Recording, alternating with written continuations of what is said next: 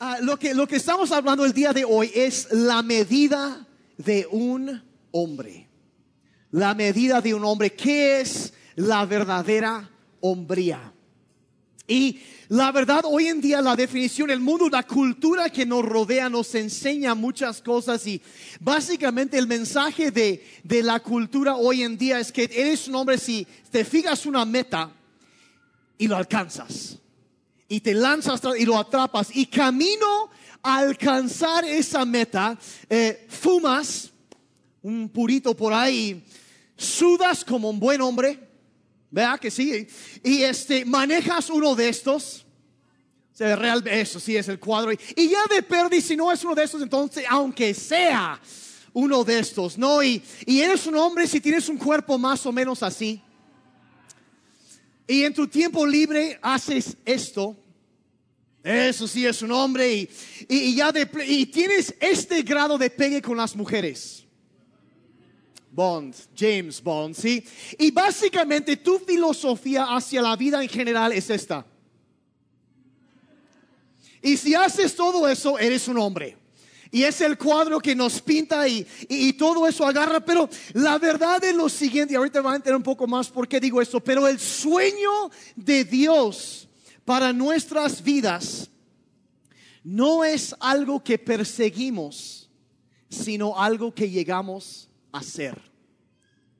No es algo que perseguimos, sino algo que llegamos a ser. Y también podemos saber que el sueño de Dios para nuestra vida, para cada hombre, es algo más grande y mucho más fuerte que lo que la cultura nos quiere decir.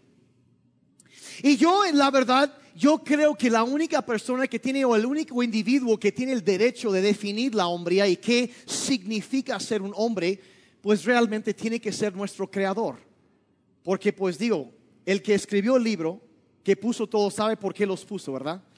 Entonces lo que vamos a hacer hoy es ver como Él nos creó, solo Él lo puede definir. Y vamos a ver la definición de Dios de la verdadera hombría, de qué significa, qué es la medida de un hombre, cómo se ve un hombre, realmente un hombre. Y vamos a 1 Timoteo 6, verso 11, y aquí encontramos que el apóstol Pablo, ya muy grande de edad, empieza, le escribe esta carta a Timoteo y, el final de su vida de, de, Pablo ya estaba cerca. Y, entonces empieza a hablarle a Timoteo, un hombre joven, y lo, lo llama a alcanzar su potencial como un hombre. En el verso 11 de capítulo 6 dice lo siguiente, eres un hombre de Dios, así que evita todo eso. Esfuérzate, dice, por seguir una vida de rectitud, dedicarte a Dios y tener fe, amor, constancia y humildad. Y el verso 12 comienza diciendo, pelea la buena batalla de la fe. Entonces, obviamente, si él, entonces vemos como Pablo le dice, sabes que mira, deja estas cosas y esfuérzate por vivir de esta manera. Esfuérzate por vivir de esa manera y que deje de una cosa y que empiece a hacer otra cosa. Ahora, ¿a qué se refiere cuando dice deja todo esto? Bueno, los versos anteriores, estamos en el verso 11, los versos 9 y 10 es lo que Pablo está mencionando. Dice así, dice, los que quieren ser ricos caen en la trampa de la tentación. Y empieza a hablarle a Timoteo de la importancia de no dejarse arrastrar por la, la, corriente que hay en su cultura de nada más buscar los bienes materiales y enriquecerse. Dice, si te enfocas como hombre en eso, estás cayendo en una tentación. Y luego dice, dice, empiezan a tener deseos descabellados que los perjudican. Si cuántos no hemos visto a veces a hombres que o personas que agarran y se, se van tras una idea loca para enriquecerse y terminan echando a perder su vida porque se lanzaron tras algo y, y, no se dan cuenta que a veces la verdadera riqueza no se mide eh, con signos de pesos o dólares o euros, se mide con el valor relacional que tenemos. Y Pablo le está advirtiendo a Timoteo, mira, no, no corras tras eso porque te va a perjudicar. Dice, esto dice, los hunde en la ruina total. Le está diciendo que tú puedes esforzarte por ganar dinero y todo esto, pero terminar, aunque tengas mucho dinero, puedes terminar en la ruina relacional. Y le dice, tienes que definir, bueno, ¿a dónde vas? ¿Qué vas a hacer como hombre? Verso 10 empieza a hablar más, dice, el amor por el dinero, no el dinero, ojo, pero el amor por el dinero causa toda clase de males. Y por querer tener más y más dinero, algunos se han desviado de la fe y se han causado gran sufrimiento diciendo que hay quienes se han clavado en, cuestiones, en todo, en su trabajo, en todo eso, y se han metido en eso, pero dice, se han incluso desviado de la fe y han causado sufrimiento terrible en su vida porque se olvidaron de otras cosas más importantes. Y ya llegamos entonces al verso 11 donde dice, eres un hombre de Dios, así que evita todo eso. No le está diciendo, deja de trabajar, no, no está diciendo eso. Sí, debes proveer por tu familia, pero dice todo tiene que estar en balance. Y si el deseo por los bienes materiales consume tu vida, le advierte, mira, Timoteo, te va a causar problemas. Así que dice, tú eres un hombre de Dios, apela a su identidad y dice, evita todo eso. Y empieza a hablar mejor de lo que debe en lugar de eso buscar en su vida. Pablo conocía la cultura eh, donde, donde vivía Timoteo y es lo mismo como hoy en día que, que sales y hay mensajes donde quiera que vayas. Mira, si tú vistes tal marca, entonces ah, es, ah, ya eres exitoso, eres un hombre. O si manejas tal vehículo, entonces ah, ya eres ya pues de respeto, y eres esto, aquello. Pero la verdad dice es una persecución vacía. Si tú estás persiguiendo cosas, tratando de alcanzar algo, lo que dije hace unos momentos, el sueño de Dios para nuestra vida no es algo que perseguimos, sino algo que llegamos a ser. Y le dice Timoteo, mira, ¿sabes qué? Entonces el verso 11 otra vez dice, eres un hombre de Dios, así que evita todo eso, esfuérzate por seguir una vida de rectitud, dedicarte a Dios y tener fe, amor, constancia y humildad. Le dice, deja esto y persigue o esfuérzate para esto. Si quieres, esto va de gratis, ¿eh? por cierto. Si quieres hacer un cambio en tu vida, si hay algo en tu vida que quieres sacar, debes entender que no solo puedes sacarlo, tienes que reemplazarlo. Tienes que llenarte con otra cosa. Si me estoy explicando, no puedes más dejar el vacío. Tienes que reemplazarlo. Y es lo que Pablo está diciendo. Deja esto y esfuérzate por esto. Ahora, las cualidades, entonces le dice, le, nombra las seis cualidades de un verdadero hombre. Ahora, yo sé que piensan todos que hoy va nada más para los hombres, pero para las mujeres, cuando, eh, eh, y esto va, cuando ustedes vean estas cualidades en su marido, en su esposo, en, en sus hijos hombres, felicítenlos se tengan el radar bien prendido, felicítenos. porque Les voy a contar un secreto acerca de los hombres. La atención es como fertilizante. A lo que tú le prestas más atención en la vida de tu esposo o tu hijo, eso va a crecer. Entonces, cuando tú empiezas a, a mira, lo que tú celebras va a crecer y va a sacar otras cosas. Entonces, cuando ves estas cualidades que vamos a ver ahorita, celebren eso. Mujeres, ¿está bien?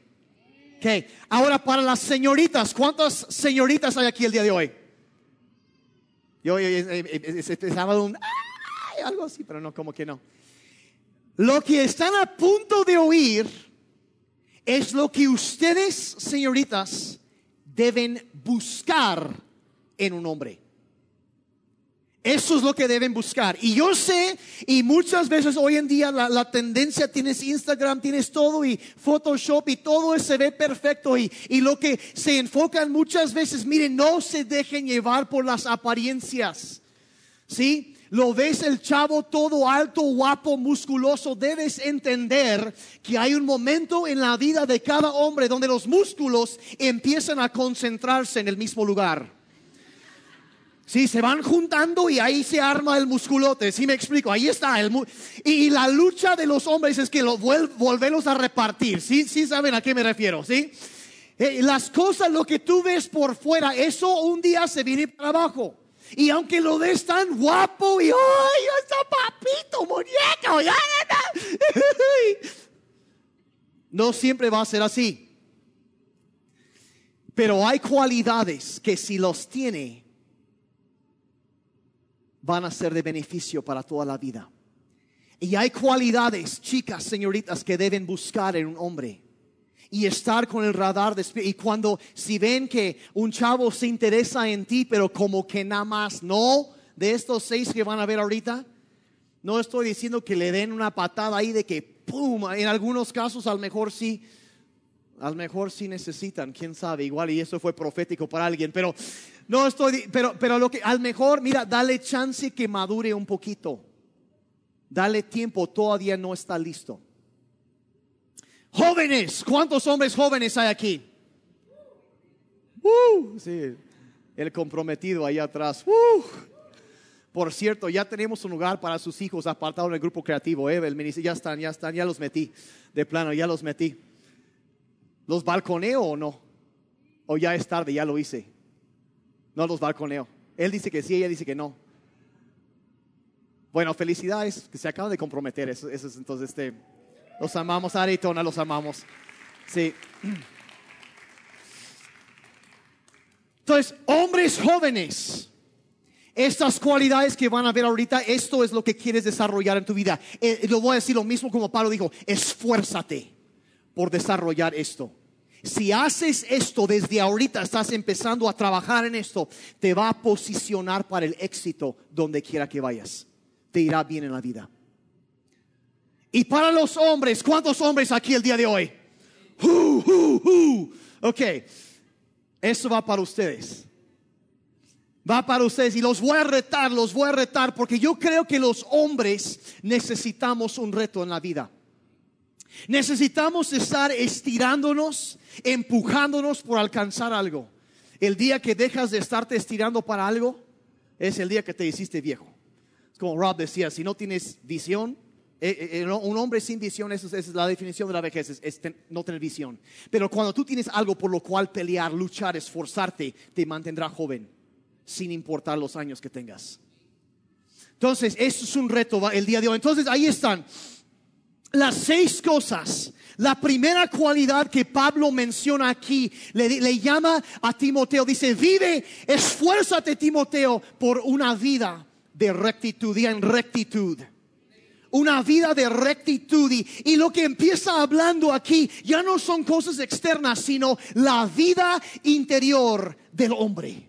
La vida interior de, de una vida de rectitud. Está hablando del sistema de valores que el hombre tiene.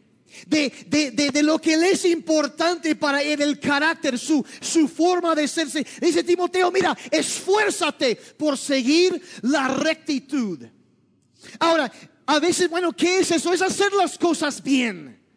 Y, y al mejor muchas veces, y se han dado cuenta a veces, cuando se han dado cuenta que hacer lo correcto a veces no es hacerlo fácil. A veces lo fácil, la comodidad, y es más, en estas seis yo les voy a dar como el, la contra, lo opuesto. Lo opuesto a una vida de rectitud es una vida de comodidad. Es dejarte llevar por la corriente en la oficina. Es dejarte llevar por los, las malas influencias de los amigos, de, de, de, la gente que te quiere llevar por mal camino, donde tú te dejas y en lugar de plantarte y esforzarte por hacer las cosas bien, te dejas llevar. Le dice, esfuérzate. Y nos da una pista más adelante cuando dice, pelea la buena batalla de la fe que va a ser una batalla, que no va a ser, esas cosas no son fáciles, pero está hablando, mira, Timoteo, tienes que abandonar tu comodidad y estar dispuesto a, a crecer en tu carácter y ser más como Cristo. Timoteo, que tus acciones concuerden con tus palabras, que haya integridad y rectitud en tu vida. Que vivas, Timoteo, tu vida delante de Dios sabiendo que un día vas a responder por todo lo que hagas. Y sabes que en medio de todas las tinieblas que te rodean, que tu vida sea luz, que brille, que sea alguien que inspira, que levanta a los demás. Eso es lo que está diciendo de, de, debe brillar en medio de las tinieblas una vida de rectitud hacer bien las cosas. Luchar por eso. La, la segunda cosa después de eso le dice que una vida dedicada a Dios. Una vida dedicada a Dios. Primero de esa, de la cuestión del núcleo del ser donde estamos, quiénes somos, qué vamos a hacer, a vivir una vida de rectitud y dedicarnos a Dios. Y, y les está diciendo, ¿sabes qué, Timoteo? Tienes que preguntarte, ¿a qué quieres dedicar tu vida? En los versos anteriores había dicho, he mostrado el cuadro de un hombre que se dedica nada más a ganar dinero. Y le dice, mira, deja eso y esfuérzate por eso, dedícate a Dios. Dedícate, Timoteo, a, vivir una vida como un hombre de Dios, que, que no estás enfocado nada más en cosas materiales, cosas pasajeras, sino que vives tu vida desde la perspectiva de la eternidad que cada día te levantas y piensas, ¿qué es el legado que yo quiero dejar? ¿Qué es lo que yo quiero que la gente hable de mí una vez que no esté? Está retándolo a dar su vida para algo más grande que solo él. Dedicarse a Dios.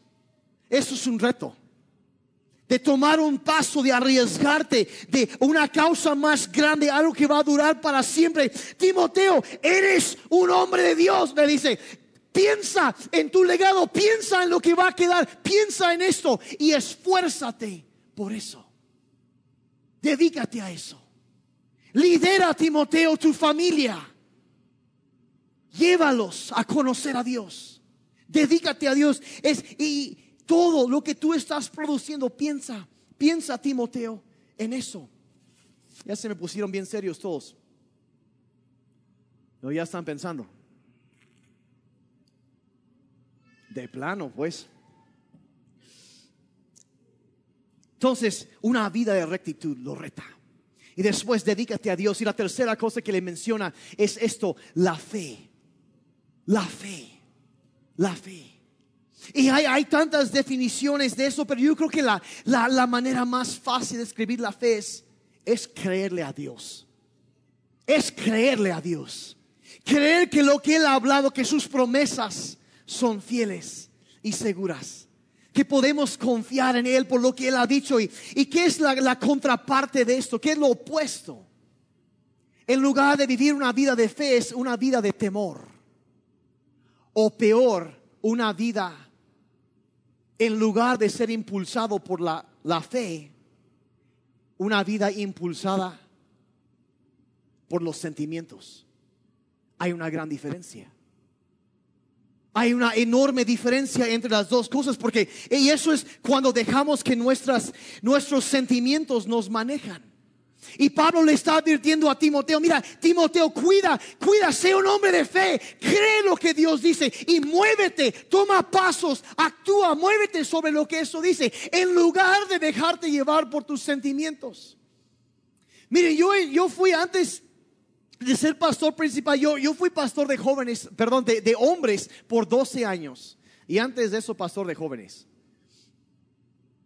Y una de las cosas que surgió tantas veces y hasta la fecha muchas veces surge cuando estamos dando consejería con alguna pareja o algo así, dicen, llegan y dicen, es que ya no sentimos amor, ya no estamos enamorados. Y mire, yo llevo como 20 años investigando una respuesta, o sea, sacando una respuesta bíblica para esa aseveración. Porque la gente ya no, es que yo creo que ya nos vamos a separar, nos vamos a divorciar porque pues ya no estamos enamorados. Entonces, después de como 20 años, dos décadas de estudio de la Biblia, ya llegué a una respuesta bíblica para esa, ese argumento. ¿Cuántos lo quieren oír? Si están listos para esto, van a querer anotar esto. porque está buenísimo. Dice, es que ya no sentimos amor. ¿Están listos para la respuesta bíblica? aquí va. ¿Listos? ¿Y qué? Esa es la respuesta. ¿Y qué? No estamos, ya no estamos enamorados. ¿Y qué? ¿Quién te dijo que el amor es un sentimiento? Te vas a llevar, es que no siento, ya se fueron las mariposas, yo no siento. ¿Qué, ¿Quién? ¿Y qué? El amor es una decisión, no es un sentimiento. Ahora los sentimientos siguen la decisión. Y gracias a Dios por los sentimientos, ¿verdad? Tan buenos. Muy buenos. Gracias a Dios por los sentimientos, pero le está diciendo, ¿sabes qué? Timoteo, mira, no puedes dejarte manejar nada más por tus sentimientos. Tienes que creer lo que Dios dice. Que en esos momentos donde estás enfrentando dificultad, que tienes problemas y, y, estás peleado con tu esposa y como que no, mira, tienes que creerle a Dios y saber que si yo actúo con fe y sigo amando y honrando y respetando y trabajando y tratando con delicadeza y respeto y cuido, un día Dios va a hacer el milagro en mi matrimonio porque Él es fiel para cumplir sus promesas. Y yo no me voy a manejar por mis sentimientos o por mis miedos, yo seré un hombre de fe. Y eso es lo que le está diciendo, sabes que no te dejes llevar por tus sentimientos, sé un hombre de fe. Lánzate para alcanzar algo nuevo, estírate para algo, toma un paso en fe. Camina en fe, créele a Dios, sé un hombre de fe, Timoteo. ¿Me están siguiendo? Entonces, la fe, creerle a Dios. No te dejes llevar por tus sentimientos, Timoteo. Sigue la fe. Y después, número cuatro, dice el amor. El amor. Y no está hablando aquí de, de ser un don Juan que conquista a toda la que se presenta. No, no, no, no, eso es otra cosa. Eso no es el amor, eso es lujuria, eso es diferente eso es otra cosa por completo. Está hablando de, el, amor y de, cuidar, de, proteger. Una vez, mire, una vez le preguntaron a Jesús qué es lo más importante en la vida. Al mismo Señor Jesucristo, ¿qué es lo más importante? Y él dijo, fácil. Lo resume, ama a Dios y ama a la gente. Si haces esto, te irá bien. Así de fácil ama a Dios y ama a la gente. Y yo creo que la mejor definición que yo he encontrado de, lo que es el amor, su esencia, el amor es buscar el bien de otro. Es buscar el bien de otro. Es buscar que es, servirlos a ellos, es, es poner el, el egoísmo a un lado y vivir para servir a otros. Es antes de buscar que me atiendan a mí, es atender a otros. Es buscar levantar a los demás, es, poner el egoísmo a un lado y, vivir para dar, a, para dar a otros. Mira, puedes dar sin amar, pero no puedes amar sin dar. La misma esencia del amor lo encontramos en Juan 3:16, que es de tal manera amó Dios al mundo que dio a su Hijo. Y cuando Pablo le dice a Timoteo, mira, cultiva el amor en tu vida, está diciendo, ¿sabes qué? Timoteo, saca el egocentrismo, el egoísmo, saca eso y empieza a enfocarte en los demás. Empieza a servir, a buscar el bien de los demás a buscar el bien de tu esposa, el bien de tus hijos, de levantar a otros y, entender eso que, que ama es tratar bien, de levantar, de servir sin buscar algo a cambio, es eso. Y, y, a los jóvenes, los solteros, aquí vaya gratis. Mira, trátala como una princesa y un día tendrás una reina. Y las mujeres dijeron amén.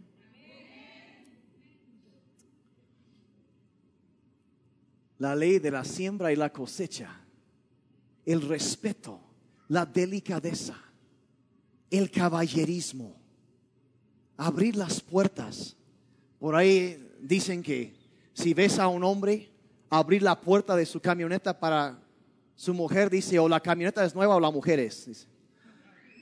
Y hemos, y la verdad, a veces si es cierto, hemos perdido el, el valor del caballerismo. Hemos perdido eso. La Biblia dice que debemos honrar a las mujeres por el simple de ser mujeres, el simple hecho de ser mujeres. Tratarlas con respeto, con delicadeza. Y Dios nos, nos insta el, trabajar bien. Y, y, yo creo que uno de los errores que los hombres a veces cometemos es eso de que pensamos, ok, bueno, buscar el bien de los demás, pues yo quiero que mis hijos tengan, tengan buena ropa y buenos zapatos y vayan a una buena escuela y tengan todo lo suficiente. Y tendemos a clavarnos en el trabajo mucho. Y pensando que, bueno, voy a proveer y que mis hijos no pasen las carencias que yo pasé. Pero empezamos a clavarnos mucho, mucho en, en el trabajo. Yo, por ejemplo, yo, yo, yo me considero un adicto al trabajo en recuperación. Y mi esposa me, me, avisa cuando empiezo a deslizar en esos caminos otra vez, cuando empiezo a, yo tiendo a sobreextenderme, desde que toda mi familia así hemos sido. Y, y yo me acuerdo cuando yo tenía, por ejemplo, yo tenía 19 años de edad y había llegado a ser el gerente de ventas en el departamento donde yo trabajaba y era el más joven y vendía más que todos los demás juntos. Y tenía gente a mi cargo que tenía tres veces mi edad. Y ganaba muchísimo pero me estaba empezando a sobreextender y, y ganaba bien y todo me iba bien, pero de repente ya estaba cansado, me estaba afectando física y todo eso. Y un día mi papá se sentó conmigo, me dio un consejo tan bueno. Dice, hijo, date cuenta, dice, tienes que entender que el trabajo no es un fin, es un medio para alcanzar algo. Dice, y si tú no defines qué es lo que quieres alcanzar, tu trabajo te va a consumir y te va a robar de las cosas que realmente sí importan en la vida. Y eso es lo que Pablo estaba diciendo, sabes que mira, deja toda esa persecución vacía y mejor dedícate a llegar a ser lo que Dios quiere que seas. Deja eso, entender que sí necesitamos esforzarnos por proveer por nuestra familia. Pero señores, no olvidemos que la necesidad, la, única necesidad no es algo económico que nuestros hijos tienen. Nuestra esposa, nuestros hijos tienen necesidades emocionales. Necesitan cariño, necesitan abrazos. Y miren, los hombres, nosotros como que nos caben como que una cosa en el cerebro, ¿no? Y, yo creo que desde los días del cavernícola, ¿no? El hombre ahí se levanta en la mañana temprano suena su alarma, quién sabe qué haya sido, y suena la alarma, agarra su garrote, sale de la cueva, va, golpea, mata a golpes algún animal, lo trae arrastrando, llegó y ya, estuvo. Y pensamos eso de que salí, maté algo, ya lo traje a casa, ya estuvo.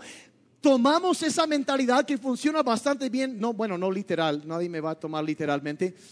Algún, sí, bueno, no, no vamos ahí. O sea, vas y conquistas algo, que una buena venta o algo así, ya regresa está bien y estamos felices, nos sentimos realizados. El problema que el error que cometemos a veces en esta área es, es que pensamos y aplicamos esa mentalidad a todas las áreas de nuestra vida, ¿sí?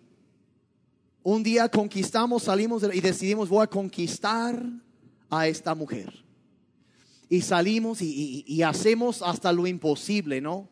Ahí está y cantando todo desafinado, pero gracias a Dios por las trompetas del mariachi que le tapan la voz y no lo oyen, porque si no la otra Y ahí está el, la serenata y, logra, y la conquistamos.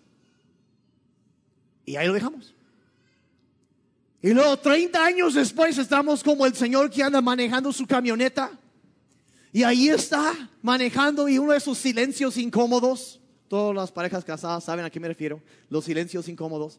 Y de repente su esposa se voltea y le dice, se me hace que ya no me amas. Y él... Y le dice, ¿por qué lo dices? Y ella dice, porque nunca me lo dices. Y él dice, pues te lo dije en la boda y si cambio de parecer te aviso, ¿sale? Y así somos los hombres a veces pensamos, mire, lo que pasa es que la mujer, ella no quiere nada más ser conquistada y ya quiere que la sigas conquistando. Y las mujeres dijeron,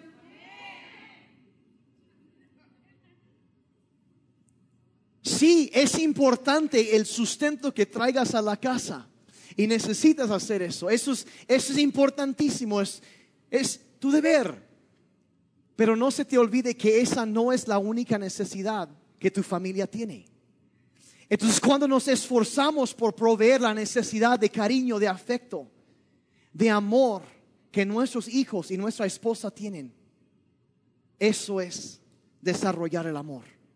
¿Me están siguiendo? Están bien serios. Ya hasta me están dando calor acá arriba porque están algunos me están Seguro mi esposa te pasó una lana para que dijeras eso, ¿eh? No, no, no, no, no, no. la Biblia es lo que dice. Sigue siendo vigente. Dos mil años después, sigue siendo vigente. Algunas cosas nunca cambian y es, es eso, necesitan eso. Entonces los abrazos, las palabras de ánimo. Hijo, qué orgulloso estoy de ti. Y estarlos edificando, amando, esforzarnos por mostrar amor, buscar el bien de los demás. ¿Están siguiendo? ¿Qué? La quinta cosa no se ve tan así como que muy este viril, muy masculino, pero le dice, ¿sabes qué, Timoteo? Debes desarrollar humildad en tu vida. Humildad. porque la Biblia dice en el libro de Santiago que Dios se opone a los soberbios, pero da gracia a los humildes. ¿Qué, significa eso? Bueno, ¿qué, ¿cómo se ve la humildad en términos prácticos en la vida de un hombre? Yo creo que a lo mejor la manera más clara y sencilla de entenderlo es, es entender que un hombre humilde es un hombre que es enseñable. Un hombre que es enseñable, un hombre que escucha. Que, que, escucha cuando alguien, eh, un hombre que está dispuesto a admitirlo cuando se haya equivocado. Y algunos están pensando, pues gracias a Dios que yo nunca me equivoco. Miren, vamos a ser honestos. Me han oído decir esto muchas veces y lo volveré a decir muchas veces. Todos tenemos asuntos pendientes. Todos tenemos errores en nuestras vidas. Y quien diga que no, ese es su asunto pendiente. La Biblia dice que el que dice estar sin pecado, o sea, que el, el que afirma ser perfecto, dice, se autoengaña. Y nada más falta que aclare que no, no engaña a nadie más. Todo el mundo más sabe cuáles son tus puntos, ¿sí? O sea, tus hijos, mira, mira, tú, mira, aunque tus hijos saben que no eres perfecto. Sí, al admitirlo, no estás como que, ay, ¿en serio, papá? No me había dado cuenta. No, no, ellos ya saben. Tu esposa también lo sabe. ¿Cuántas mujeres dijeron? No, dijeron. Uno que otro santo codazo ahí ahorita, no, pero lo saben. Miren, por ahí dicen, eso va a sonar un poco feo, pero aguántenme un momento. Dicen que hay cuatro niveles, cuatro escalones cuando uno está saliendo de la ignorancia. ¿Okay? Y el primer nivel es lo que cuando dicen que una persona no sabe que no sabe. O sea, de plano, está completamente despistado. No sabe que no sabe algo. No sabe, de plano, no sabe nada. Y luego el, el segundo paso es cuando sabe que no sabe. O sea, te das cuenta, ah, necesito aprender esto. Entonces empieza a aprender y a mejorar y llega al paso que le llaman no sabe que sabe. Cuando no se dio cuenta realmente que ya, ya fue, ya estuvo aprendiendo, pero sigue esforzándose y esforzándose. Y luego llega un día, se da cuenta que sabe que sabe. Ya aprendí. Ya aprendí. Y aquí está la cosa, todos tenemos asuntos, eh, puntos ciegos, hay cosas en nuestras vidas donde eh, podemos crecer. Y, Dios envió su segundo Espíritu Santo, ¿no? La mujer que nos dio que la segunda conciencia y, y nos ayuda a ver esos puntos ciegos y nos saca de esto de que no sabe, que no sabe. Ah, ahora sí sabe que no sabe.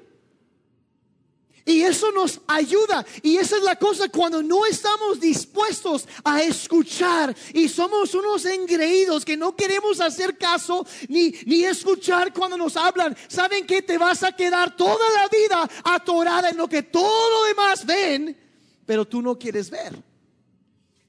Pero en el momento que nos bajamos de ese burro de orgullo, nos desmontamos un poco y estamos dispuestos a escuchar, ser enseñables, nos lleva a ese paso donde sabemos que no sabemos y entonces empezamos a crecer.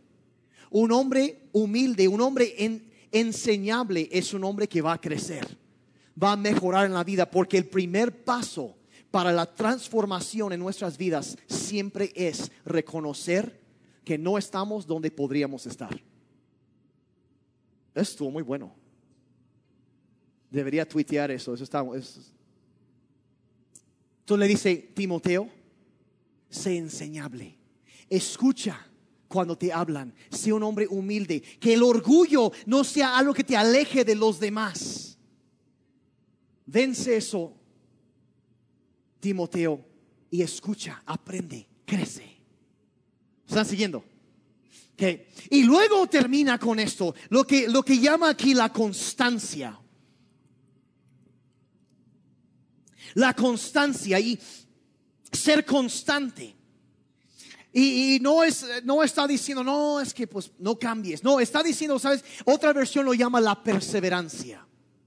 De, de que cuando enfrentas dificultades, que no te quedes ahí, que sigas avanzando que termines, que sigas avanzando, que llegues hasta el final, que, que sigas corriendo, eh, eh, significa no rendirte. Porque la, lo opuesto de la perseverancia es rendirte. Es rendirte, es tirar la toalla, es decir, sabes que ya no, y me voy. No, la constancia o la perseverancia no rendirte, es agarrar el toro por los cuernos y no soltarte hasta vencerlo. Es seguir cuando duele, cuando enfrentas momentos difíciles, es seguir, es seguir sin importar lo que haya pasado, los errores que hayas cometido y seguir adelante. Yo decía en la primera reunión que, que la verdad, miren, todos cometemos errores en la vida. Y honestamente, yo no sé, yo creo que puedo hablar para todos los hombres porque nuestra manera de procesar las cosas es diferente que las mujeres. Si alguien no se había dado cuenta de eso, pero sí, somos ligeramente diferentes. ¿Alguien más? Sí. Lo de Marte y Venus, eso. Sí, o sea, pero la verdad, y así como que confesando un poco aquí, la verdad, para mí, y yo sé que para muchos hombres, papás, es lo mismo. El día del Padre es como entre dulce y amargo al mismo tiempo. Porque es el día donde te levantas y llegan tus hijos y, hoy mi hija me abrazó y papá, feliz día del Padre y, y me acordé de cuando ella nació y la primera vez que me agarró el dedo chiquito con su manita. Esos momentos increíbles, absolutamente increíbles. Y te acuerdas de cuando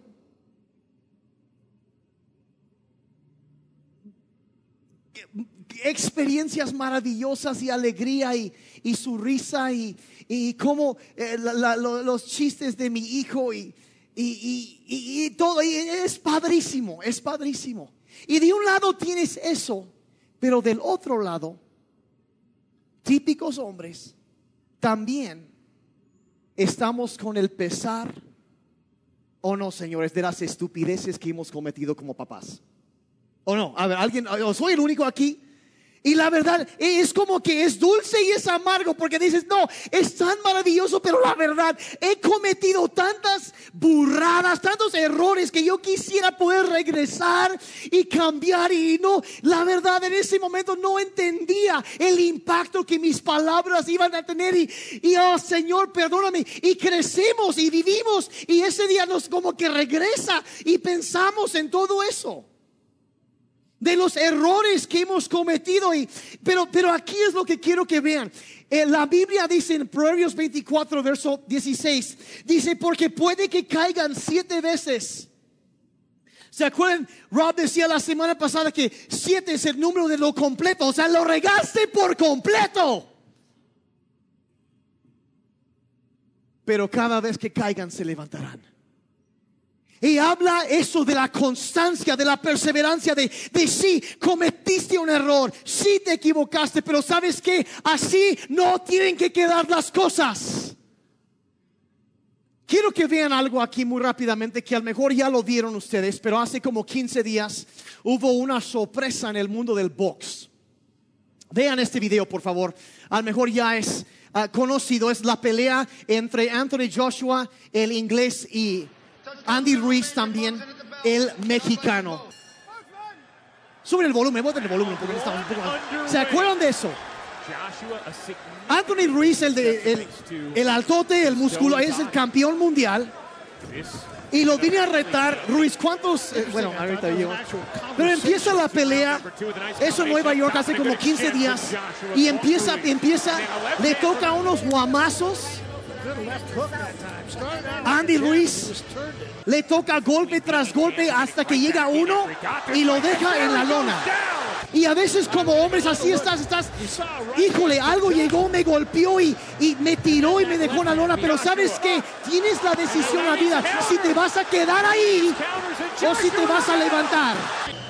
Y vas a seguir y seguir luchando, sin importar los golpes que te llueven, las cosas que pegan, lo, el, el dolor que enfrentas ver a alguien más grave, algo enfrente de ti, que no, ¿y cómo voy a vencer esto? Pero te levantas y por pura necedad sigues adelante. No me voy a detener, no me voy a detener, no le voy a dar ese gusto al diablo, no me voy a dar por vencido.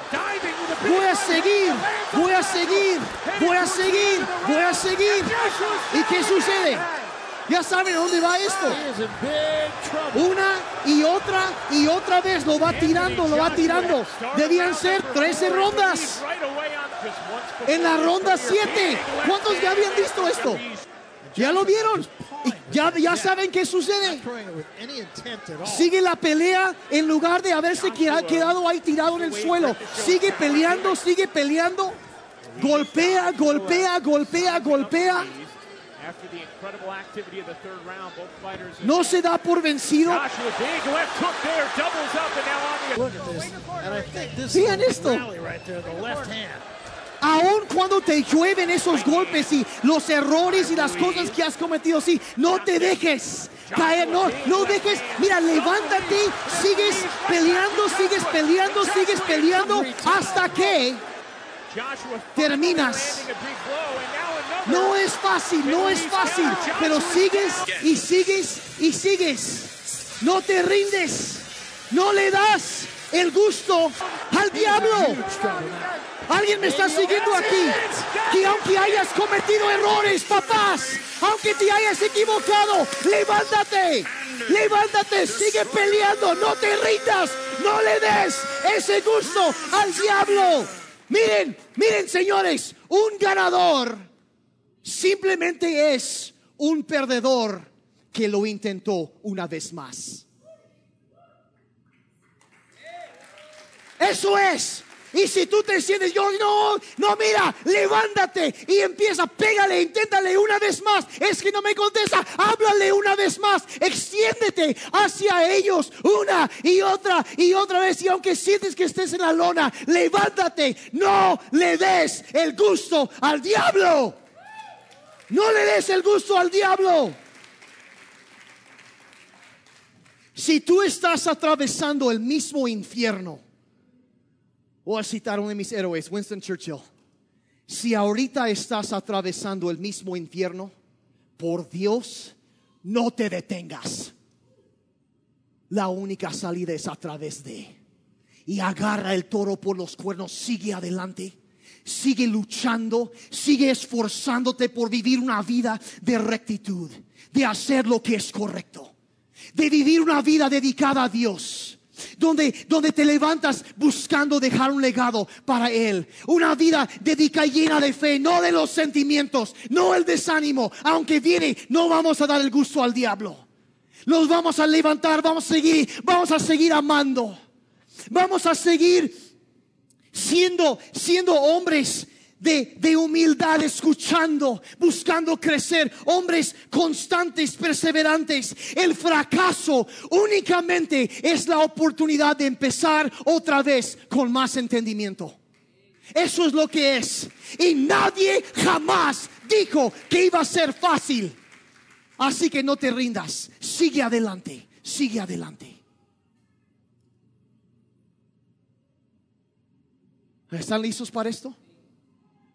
Yo decía que los hombres necesitan una batalla, necesitan algo para esforzarse. Pablo habla de esas seis cualidades de una vida de rectitud, de una vida dedicada a Dios, llena de fe, de amor, de constancia, de humildad. Y el siguiente verso otra vez empieza diciendo, pelea la buena batalla de la fe. Pelea la batalla. Si tú quieres una, una, y enumera eso y dice, ¿sabes qué?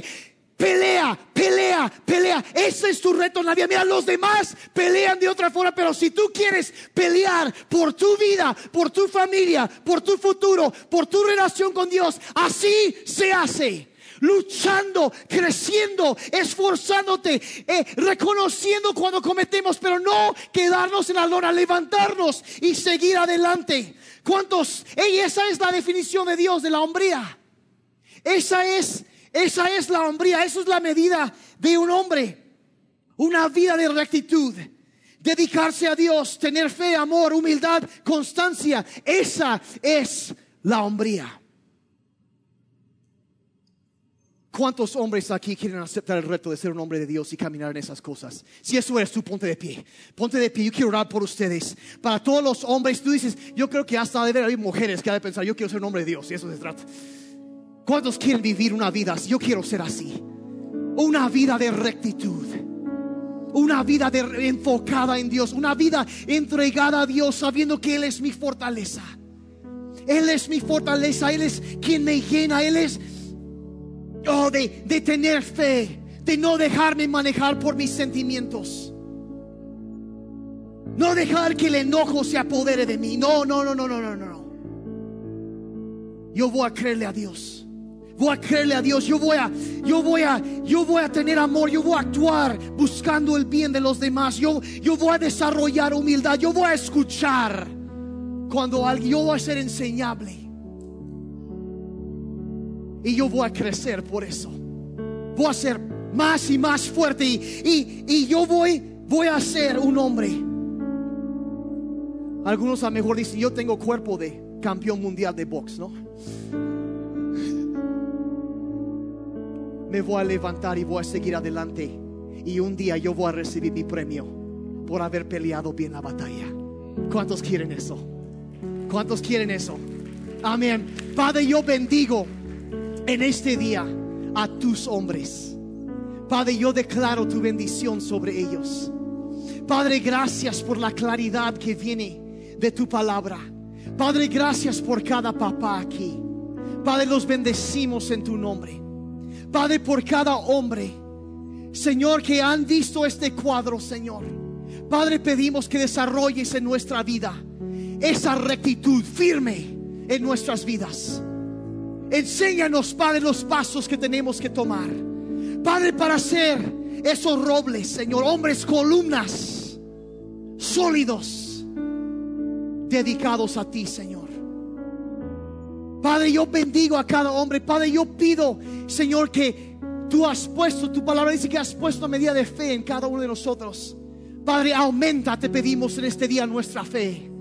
Padre, permítenos confiar en ti, creer creer, creer en tus promesas. Padre, pedimos que nos ayudes a caminar en amor.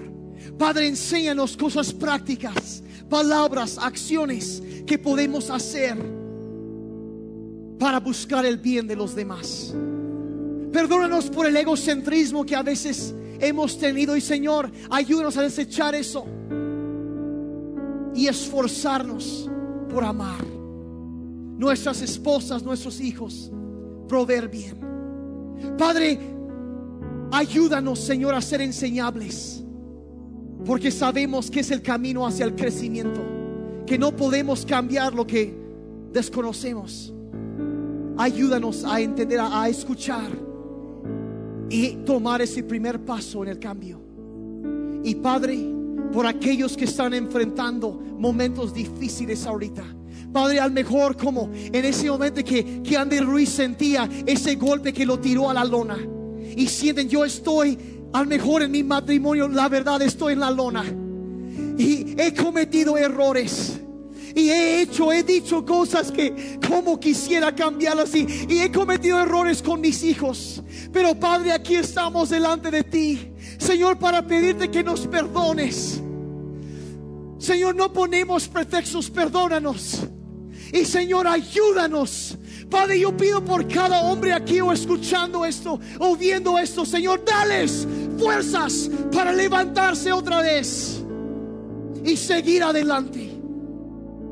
Dales fuerzas. Dales esa perseverancia, esa constancia, esa solidez. Padre, para que un día podemos estar ahí juntos delante de tu trono recibiendo el premio por haber ganado el campeonato de la vida, haber terminado bien. Padre, yo los bendigo en tu nombre, en el nombre de Jesús, en el nombre de Jesús. Yo quiero terminar ahorita con esto, con los ojos cerrados. Y esto no es únicamente para los hombres, esto va para las mujeres, para jóvenes, para señoritas, para todos. Quizá tú dices, ¿sabes qué? Mira, esas son cosas que, que yo, la verdad, yo estoy muy lejos de esas cosas en mi vida. Y la verdad, eh, yo estoy muy lejos de Dios y, y yo no, no sé cómo están las cosas. La verdad, estoy tan lejos y yo como cuando veo mi vida, mi trabajo, mi, lo que he hecho, he cometido tantos errores. He quedado muy corto de lo que debería ser. No puedo hacer eso esas seis cosas. Y te voy a decir delante de Dios la verdad. La verdad es que tú no puedes hacerlo. No puedes hacerlo solo. Y es por eso que necesitas el poder y la presencia de Dios en tu vida. Él es quien te da las fuerzas para seguir adelante. Él es quien te da la sabiduría. Y a lo mejor necesitas que Dios venga a quitar la carga de culpa que sientes. Ponerte en libertad para seguir adelante. Mira, la Biblia dice que todos hemos pecado. Todos hemos fallado. Y dice que esos pecados nos han separado de Dios. A tal grado dice que la paga del pecado es la muerte. Pero también nos dice que en medio de todos nuestros errores, de nuestros pecados, de nuestras fallas, Dios nos ama. Dios te ama.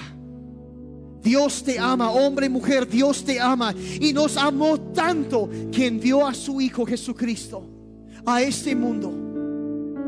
A vivir una vida perfecta y después morir clavado en una cruz para pagar la deuda que tú y yo teníamos con Dios. Y nos extiende este regalo de perdón y de vida eterna. Y, y e- ese perdón, esa aceptación es un regalo gratuito para todo el que quiera recibirlo. Y aunque yo sé que hoy estamos celebrando y festejando a los papás, yo quisiera invitarte el día de hoy a celebrar y a honrar al Padre Celestial. Vives por su voluntad y a honrarlo hoy de, de la manera de decir, Señor, quiero que vengas a mi vida, que perdones mis pecados y que me ayudes a ser un hombre, una mujer tuya. Y si eso es lo que tú dices, yo quiero que Dios me, me perdone, me limpie. Ahí en tu lugar, si puedes levantar tu mano, yo quiero orar por ti ahorita. Dice, yo necesito que Dios me perdone por mis pecados. Yo necesito eso. Yo quiero honrar hoy al Padre Celestial, darle mi vida. Que Él perdone mi pecado y que me dé fuerza para seguir adelante en esta vida. Y la vida eterna segura. Gracias, gracias, gracias. Si hay alguien más, si hay alguien, gracias, sí veo, veo, sí veo. Gracias. Si eso es lo que tú deseas, quiero dirigirte una oración muy sencilla. Ahí en tu lugar, si quieren pueden bajar sus manos. Y quiero pedir que todos repitamos junto a esta oración para que nadie tenga que orar solo. Yo, yo quiero eso. Di- Dile en voz alta, dile Padre Celestial. Hoy, el día del Padre, quiero acercarme a ti. reconozco que mis pecados me han alejado de ti. Y quiero pedirte que me perdones por todos mis pecados. Gracias por amarme y aceptarme. Ven a mi vida y sé mi Señor y mi Salvador. Lléname con tu Espíritu Santo. Dame poder para vivir para ti. Gracias por adoptarme como un hijo tuyo en el nombre de Jesús. Y todos dijeron amén. Amén y amén. Un aplauso a Dios por vida nueva.